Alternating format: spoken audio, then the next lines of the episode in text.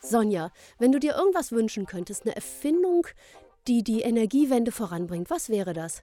Also, ich glaube im Moment Roboter, die Wärmepumpen installieren können, denn äh, da ist ja Mangelware. Es gibt einfach nicht genug Handwerker, die das können.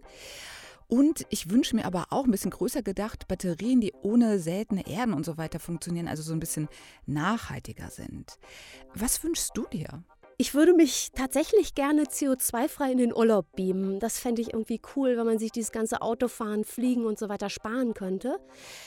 Das wird aber, glaube ich, realistischerweise noch ein bisschen brauchen.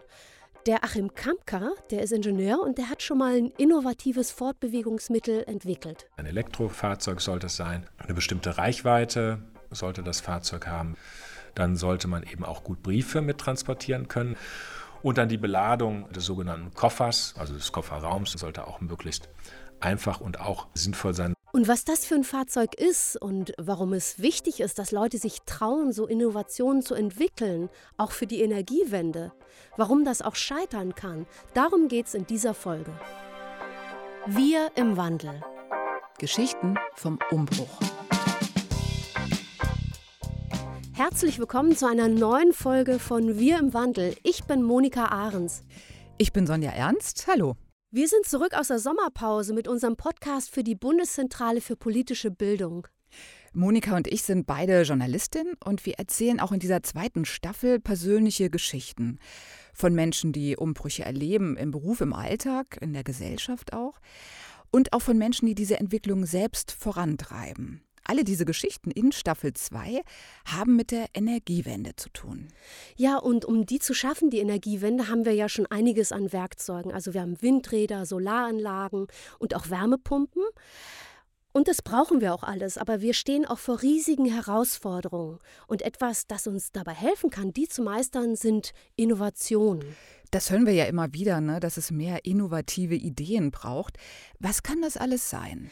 Also das kann zum Beispiel ein neues Produkt sein. Es kann auch ein neuer Prozess sein, also ein neuer industrieller Ablauf, um etwas herzustellen. Es kann aber auch eine neue Art sein, ein Geschäft zu machen. Und der Ingenieur Achim Kampka, der hat so eine Innovation entwickelt. Ein Elektrofahrzeug? Also genauer gesagt ein Street Scooter. So ein kleiner gelber Transporter, ein elektrisches Zustellfahrzeug, das Achim Kamka mit seinem Team für die Deutsche Post entwickelt hat. Und da kann ich mich auch dran erinnern. Das ging ja vor ein paar Jahren ziemlich fett durch die Presse. Die Deutsche Post wollte ihre Fahrzeugflotte umrüsten auf Elektroantrieb damals und hat aber keine Firma gefunden, die das machen wollte. Und dann hat die Post das damals ja, selbst gemacht. Genau, beziehungsweise sie haben Achim Kamka und sein Team von der RWTH Aachen damit beauftragt, dieses elektrische Zustellfahrzeug zu entwickeln. Das ging aber in die Hose, oder? Also erst war es ein ziemlicher Erfolg, aber dann hat die Deutsche Post ja echt Verluste mit diesem Street Scooter gemacht und irgendwann den Bau auch eingestellt. So erinnere ich das. Also irgendwie keine Erfolgsstory, oder? Wir müssen äh, sehen, am Anfang waren wir fünf, sechs Leute, die nachher jetzt 20 dafür gesorgt haben, dass 20.000 Fahrzeuge auf der Straße fahren. Ne? Also das, ich freue mich heute noch jedes Mal, wenn ich so ein Auto sehe, fahren ja viele, viele rum. Und das ist natürlich ganz toll. Da freue ich mich jedes Mal wieder äh, und gucke dem Auto hinterher. Und das ist äh, ein, ein ganz, ganz schönes Gefühl. Also eine Erfolgsstory oder zumindest eine inspirierende Geschichte ist das Ganze schon. Denn da hat ja ein kleines Team von der Uni zusammen mit Partnern es geschafft, ein Fahrzeug auf die Straße zu bringen, das es so vorher noch gar nicht gab. Und es ist schon beeindruckend, wie die das Schritt für Schritt geschafft haben. Richtig ist aber auch, die Deutsche Post oder DHL Group, wie sie mittlerweile heißt, baut diesen Street Scooter nicht mehr selbst. Er wird aber nach wie vor produziert. Ach, das wusste ich gar nicht. Okay. Aber nochmal zurück ne, zu den Anfängen. Die haben damals also ein neues E-Auto auf die Straße gebracht. Wie haben die das gemacht? Es begann 2006. Da startete an der RWTH Aachen ein Forschungsprojekt. Da hat auch der Ingenieur Günter Schuh mitgemacht. Professor für Produktionssystematik ist er. Die haben gemeinsam nach neuen innovativen Wegen gesucht, wie man in einem Land wie Deutschland mit teils hohen Arbeitskosten neue Produkte günstiger und auch schneller entwickeln kann. Mit welchem Prozess können wir schnell neue Produkte ja, ins Leben rufen. Welche Wege, Prozesse, Abläufe brauche ich denn dafür, damit das nicht mehr so lange dauert? Die waren sich sicher, das geht und wollten das an einem praktischen Beispiel beweisen. Normalerweise kann jeder über Fußball mitreden, aber auch über Autos. Jetzt im Fußball wussten, sind uns keine Innovationen eingefallen. Aber beim äh, Thema Fahrzeug haben wir gesagt, ein Elektrofahrzeug, äh, daran könnte man das super zeigen. Interessant. Also am Anfang ging es vor allem um so ein Gedankenspiel, ja? Wie schaffen wir Innovationen günstiger und schneller als andere? Genau. Und E-Autos waren damals halt wirklich noch Neuland. Es war noch umstritten, hat sich noch nicht jeder darum gekümmert, war noch nicht ganz klar. E-Autos gab es noch nicht millionenfach. Das US-Unternehmen Tesla hatte 2006 sein erstes Modell vorgestellt, den Roadster. Der kostete über 100.000 Dollar und wurde in den USA nur etwa 1800 Mal verkauft. Da gab es noch nicht so viel Know-how und das fanden die gut. Das heißt, da habe ich die Möglichkeit, Schritt für Schritt etwas zu entwickeln und muss nicht direkt auf einem ganz hohen Anspruchslevel sein. Beim E-Fahrzeug war es natürlich erstmal so, dass es allein schon super war, dass wir ein E-Fahrzeug gebaut haben, was fahren konnte. Also halten wir mal fest. Die RWTH Aachen wollte schauen, wie man Produkte schneller und günstiger produzieren und entwickeln kann. Und sie wollten ein E-Auto bauen. Und der Günter Schuh, der Leiter des Lehrstuhls für Produktionssystematik, der hat an den Entwürfen mitgewirkt. Dieser erste Street Scooter, das sollte kein Hochpreisprodukt werden wie ein Tesla, sondern ein kleiner bezahlbarer Pkw.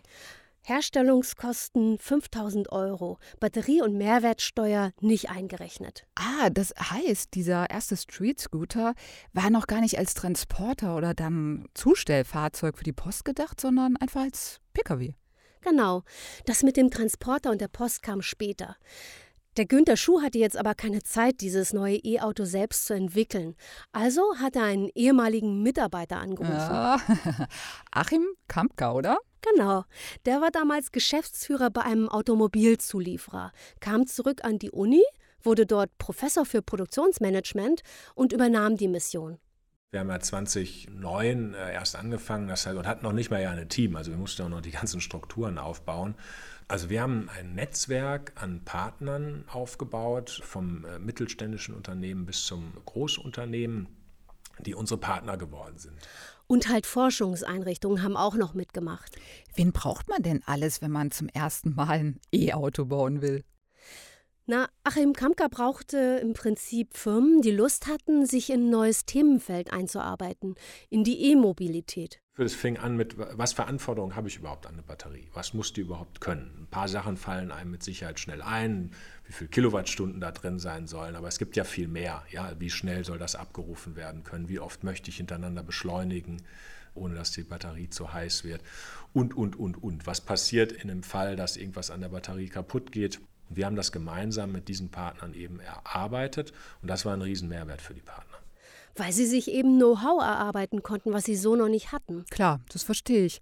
Aber wie ist es denn, wenn ich als Newcomer ein E-Auto bauen will? Da brauche ich ja auch ja, Maschinen und sowas wie eine Fabrikhalle. Ja, für den Prototypen hat man zunächst mal eine alte Industriehalle tatsächlich angemietet, um den zu bauen. Später, als man dann größere Stückzahlen produziert hat, hat man sich auch da Partner gesucht. Hier in Aachen gibt es die Firma Talbot, die haben äh, früher Züge gebaut und der Standort sollte geschlossen werden. Sie haben mit uns gemeinsam eine Produktion für E-Fahrzeuge aufgebaut. Das war also eine sogenannte Win-Win-Situation.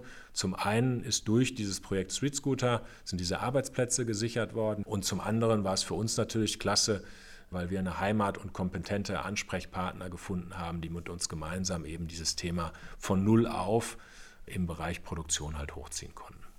Und Achim Kamka und Günter Schuh haben dann aus der Uni heraus die Street Scooter GmbH gegründet. Unter deren Dach wurde dann tatsächlich das neue E-Auto entwickelt. Dass Forschende sowas machen, eine Firma gründen, das war damals noch was ganz Besonderes. Heute gibt es das häufiger. Die Hochschulen haben sich in dieser Hinsicht auch ungeheuer entwickelt.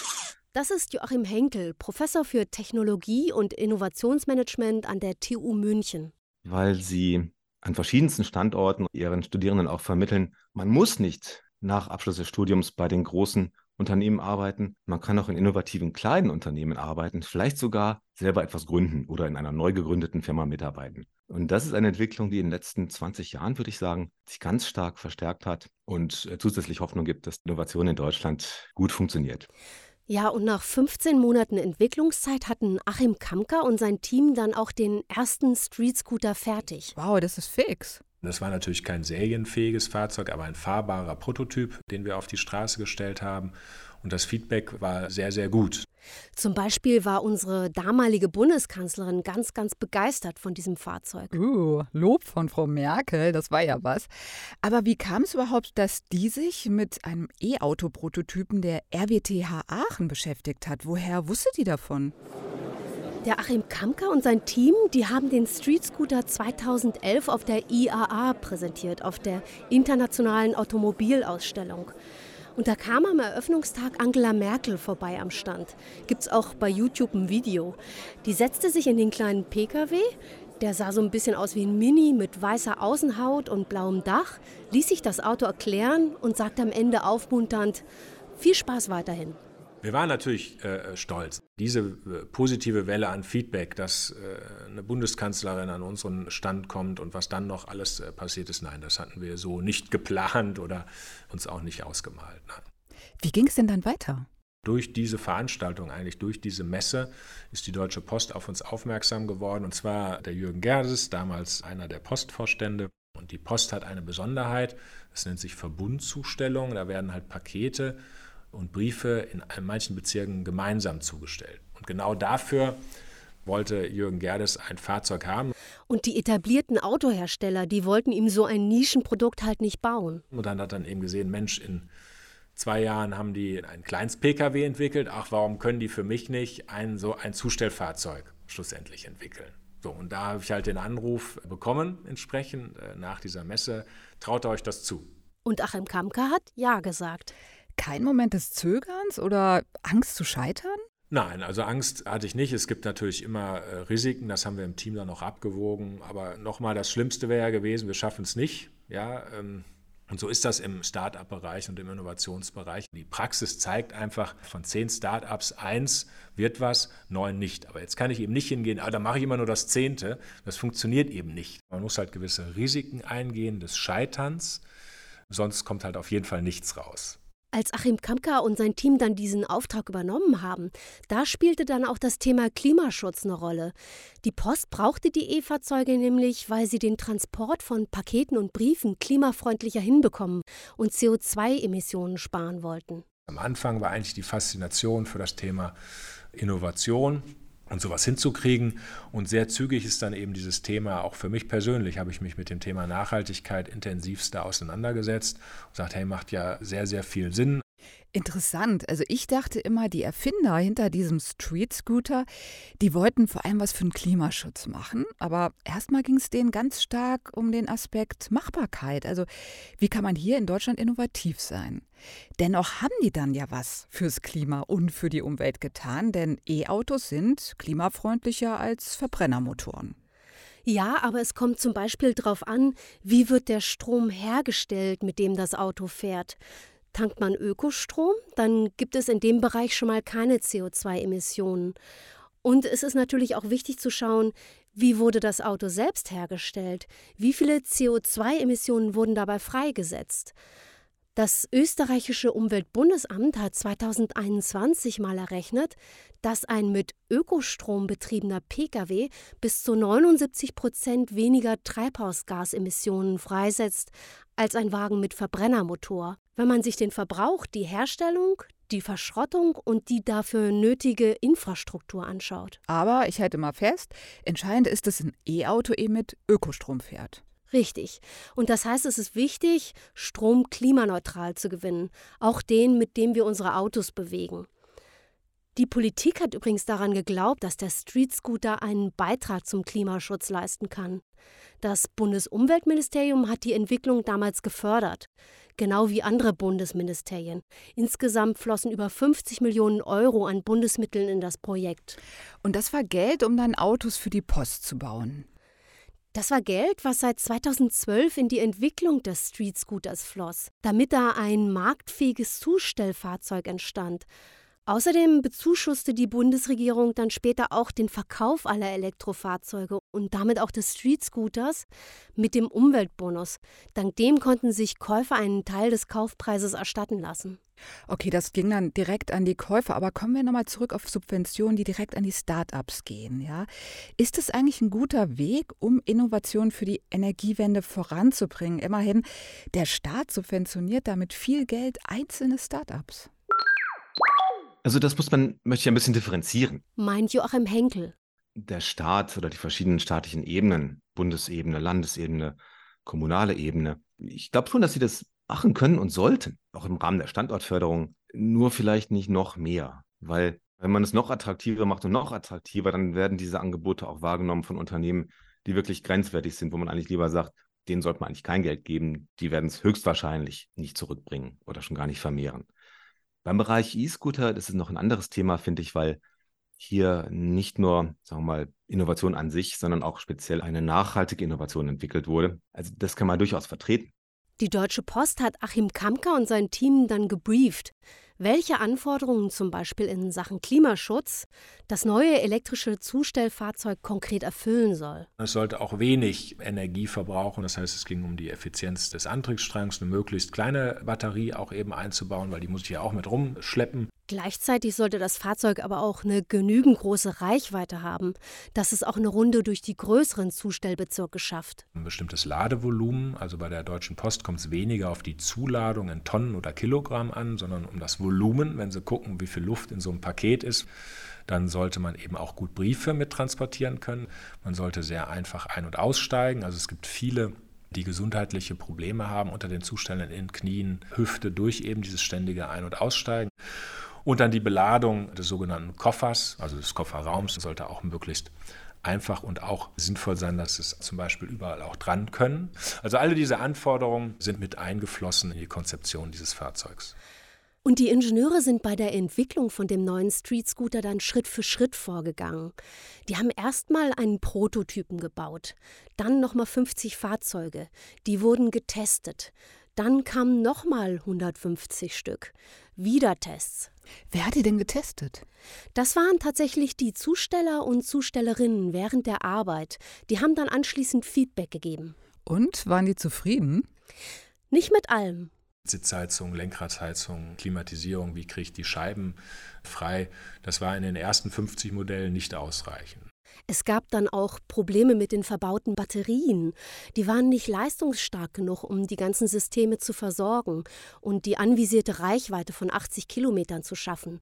Die braucht man, um auch problemlos die größeren Zustellbezirke zu versorgen. Angefangen haben wir dann mit einer 20 Kilowattstunden Batterie, die war dann für einige Bezirke tatsächlich etwas zu äh, klein und sind dann auf eine 40er und 60 Kilowattstunden Batterie noch hochgegangen. Insgesamt ging das aber in eine Richtung, wo die Deutsche Post 2014 gesagt hat, wir kaufen die Street Scooter GmbH. Man hat daran natürlich Vorteile gesehen und wollte den Zugriff natürlich auch haben. Ne? Also so sehe ich das zumindest. Ne? Wenn ich jetzt Entwicklungsaufträge vergebe und nachher meine Wettbewerber dann auch ein tolles Produkt schlussendlich haben, dann habe ich quasi investiert in die Entwicklung und andere haben es dann gleich schnell. Ne? Also das war das eine und das andere glaube ich auch, dass man dadurch die Partnerschaft nochmal deutlich intensivieren konnte und intensiver dann zusammenarbeiten konnte. Also das klingt bis jetzt so, als ob sich da eine Tür nach der anderen geöffnet hat und ja, es lief einfach so. Gab es denn gar keinen Gegenwind? Doch klar. Eigentlich in jeder Stufe, je nachdem, wie weit wir da gekommen waren, hat man mir und uns eigentlich erzählt, dass wir die nächste Stufe nicht schaffen und es alles keinen Sinn macht. Ob es nun äh, Journalisten oder aus der Industrie oder Politik ich finde, das ist schon symptomatisch für Deutschland. Ich bin jetzt so ein Typ, das prallt an mir irgendwie ab. Ich nehme mir das nicht zu Herzen. Ja, und der Achim Kamka ist dann auch den nächsten Schritt gegangen und war Geschäftsführer von der Street Scooter GmbH. Aber dieses Start-up, ja, das hat ja wiederum der Deutschen Post gehört. Lief das problemlos? Ja, Konzern und Start-up sind halt schon zwei unterschiedliche Welten. Im Konzern habe ich klare Abläufe, klare Regeln, klare Strukturen Gremien, wo nach bestimmten Regeln dann äh, schlussendlich gespielt hat. Und im Start-up äh, haben sie eine kleine Truppe, entscheiden sehr schnell, wenn sie sehen, oh, das läuft jetzt nicht, dann müssen sie am nächsten Tag was anders schlussendlich machen. Und sowas funktioniert im Konzern halt nicht. So, und das in Einklang zu bringen, wie kann jetzt dieses kleine Schnellboot, Street Scooter in dem Konzern vernünftig trotzdem in Fahrt halt bleiben, das musste man gemeinsam halt ein bisschen einüben. Zu der Zeit war er dann auch nicht mehr Professor an der Uni. Ich habe mich beurlauben lassen. Tatsächlich war ich dann aus der Universität raus, habe hier auch keine Bezüge mehr erhalten entsprechend und war beurlaubt für die Zeit, als ich Geschäftsführer war. 2018 ging der Street Scooter dann in Großserie. Das heißt, das Unternehmen konnte jetzt theoretisch beliebig viele Fahrzeuge dieses Typs bauen. Und man wollte die Transporter jetzt auch an Dritte verkaufen, also Geld damit verdienen. Es gab weitere größere Modelle, Produziert wurde an drei Standorten in Aachen, Düren und in Köln. Und 2019 hatte man nach eigenen Angaben 500 Mitarbeiter und bezeichnete sich selbst als Marktführer für leichte elektrische Nutzfahrzeuge in Deutschland. Die meisten Transporter hat man aber nach wie vor an die Post selbst verkauft. Es gibt keine offiziellen Zahlen, aber der Street Scooter wurde kaum in größerer Stückzahl mal an externe Kunden verkauft. Also die waren eigentlich endlich am Ziel, ja. Die bauen mittlerweile an drei Standorten in Serie E-Autos für Zustellung und Auslieferung. Und dann stockt der Verkauf. Warum? Ja, das ist gar nicht so einfach zu sagen jetzt im Nachhinein, aber es gab ja schon Kritik an den Fahrzeugen auch. Und nicht nur an einzelnen Funktionen wie der Klimatisierung zum Beispiel, sondern auch generell, dass der Street Scooter ein sehr einfaches Fahrzeug ist, was trotzdem auch seinen Preis hatte. Das ging auch so durch die Medien. Dazu muss man sagen, das wollten Achim Kamka und sein Team ganz bewusst ein einfaches Fahrzeug bauen, was ein paar besondere Eigenschaften hat. Das heißt, wir setzen den Fokus auf wirklich die entscheidenden Anforderungen, die ich brauche, zum Beispiel dieses Einsteigen. Und andere, die nicht so wichtig sind, ja, die zum Beispiel auch im Fahrzeug versteckt sind, wo man gar nicht sieht, die versuche ich möglichst günstig, einfach, simpel zu machen. Aber ich habe eine Preistabelle von 2019 gefunden. So ein Fahrzeug hat dann halt in der günstigsten Variante 38.000 Euro gekostet. Das muss man ja auch erstmal haben. Und dann war sicherlich auch so, ein Fahrzeug für den eigenen Bedarf entwickeln ist eine Sache. Ein Automobilunternehmen, das dadurch entstanden ist, auf dem Markt zu etablieren, das ist was anderes.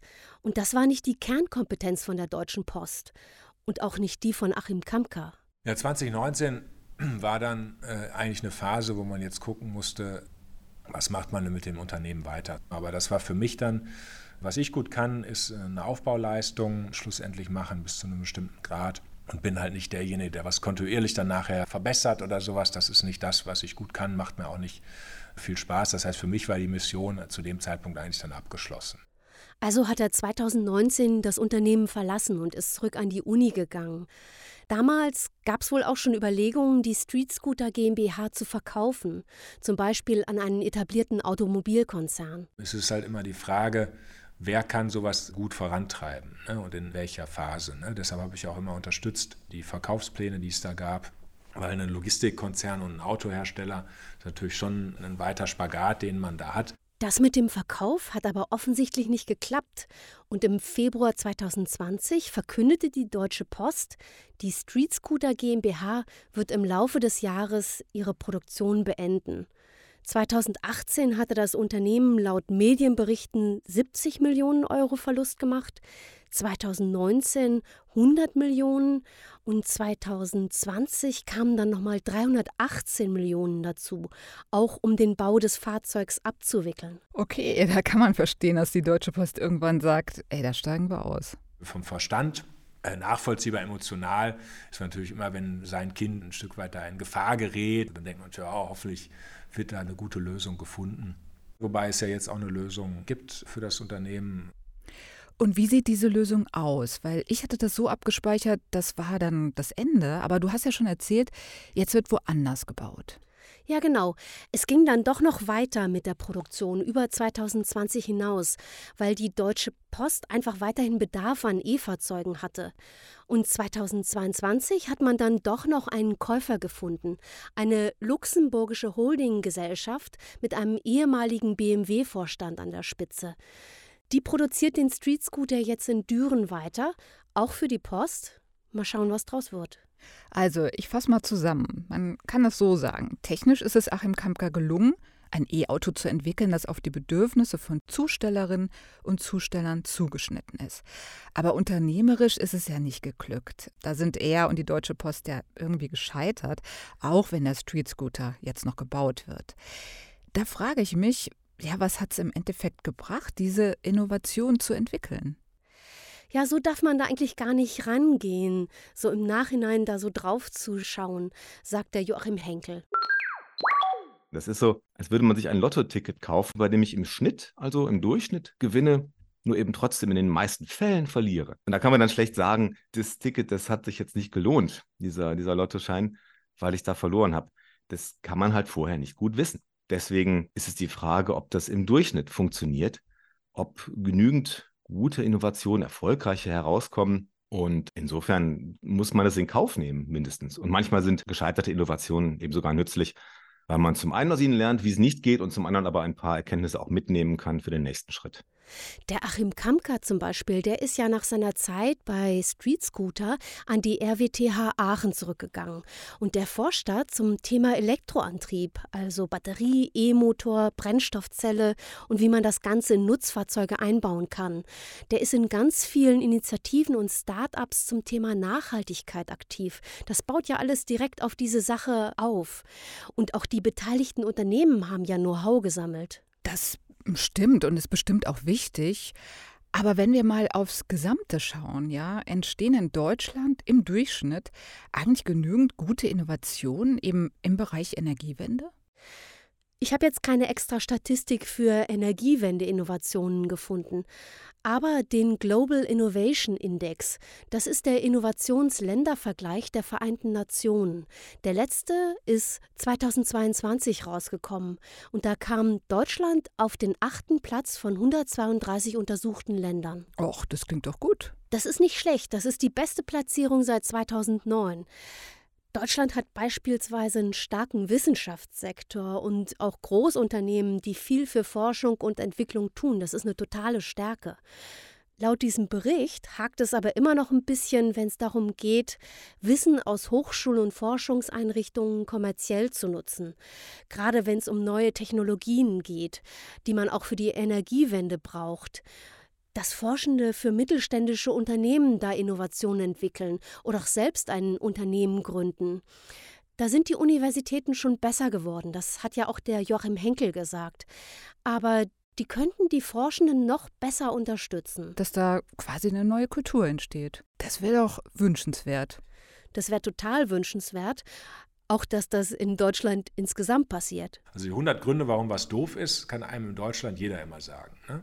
Und da würde ich mich schon freuen, wenn wir das so ein bisschen aufgebrochen kriegen und da auch mal positiv, hey, ja, vielleicht klappt es ja doch. Auch viele, die im Kleinen was gründen, ja, wenn ich dem immer sage, die Idee, da kauft sowieso keiner was bei dir. Vielleicht anstatt das zu sagen, einfach mal da was kaufen. Das war die sechste und letzte Folge der zweiten Staffel von unserem Podcast Wir im Wandel. Vielen Dank, Monika. Ich weiß jetzt, wie die Geschichte mit den Post-E-Autos wirklich ausgegangen ist. Ja, und wie wichtig auch so ein Erfindergeist ist, also die Denke, was ist überhaupt machbar? Leider bin ich keine Ingenieurin. Ich werde wohl keine Innovation für die Energiewende beitragen. Aber ich hoffe natürlich, dass es Menschen an den Unis gibt, die mutig sind, kreativ und dass die Rahmenbedingungen auch für die stimmen. Ja, und dass da draußen uns Leute zugehört haben, die sich inspirieren lassen von diesen Geschichten, wo Leute nicht aufgegeben haben, auch wenn es schwierig wurde, sondern die Energiewende wirklich vorangebracht haben. Ja, und schickt uns dazu gerne eure Rückmeldungen, eure Impulse, euer Feedback. Schreibt uns gerne eine E-Mail an wirimwandel.bpb.de. Auf der Webseite der Bundeszentrale für politische Bildung unter bpb.de slash wir im Wandel findet ihr weitere Links und Infos. Dort könnt ihr auch alle Episoden nachhören, außerdem auf allen bekannten Plattformen für Podcasts und bei YouTube. Ja, macht gerne Werbung auch für uns, empfehlt uns weiter und abonniert unseren Podcast, dann finden uns andere nämlich einfacher. Die Folge, die ihr gerade gehört habt, steht übrigens unter der Creative Commons Lizenz. Das heißt, ihr dürft den Podcast ohne Bearbeitung und unter Nennung der Urheberin Monika Ahrens für bpb.de für nicht kommerzielle Zwecke nutzen und auch teilen. Und bei unserem Podcast waren ich, Sonja Ernst. Und ich, Monika Ahrens, verantwortlich für Konzept, Recherche, Umsetzung und auch für die Produktion. Bei der Bundeszentrale für politische Bildung hat Tim Schmalfeld die Redaktion. Jenny Gärtner unterstützt uns in der Regie und Musik Intro und Outro kommen von Alex Stojanov. Wir sagen Danke fürs Zuhören. Das war Staffel 2. Macht's richtig gut. Tschüss. Tschüss. Wir im Wandel. Geschichten vom Umbruch. Ein Podcast der Bundeszentrale für politische Bildung.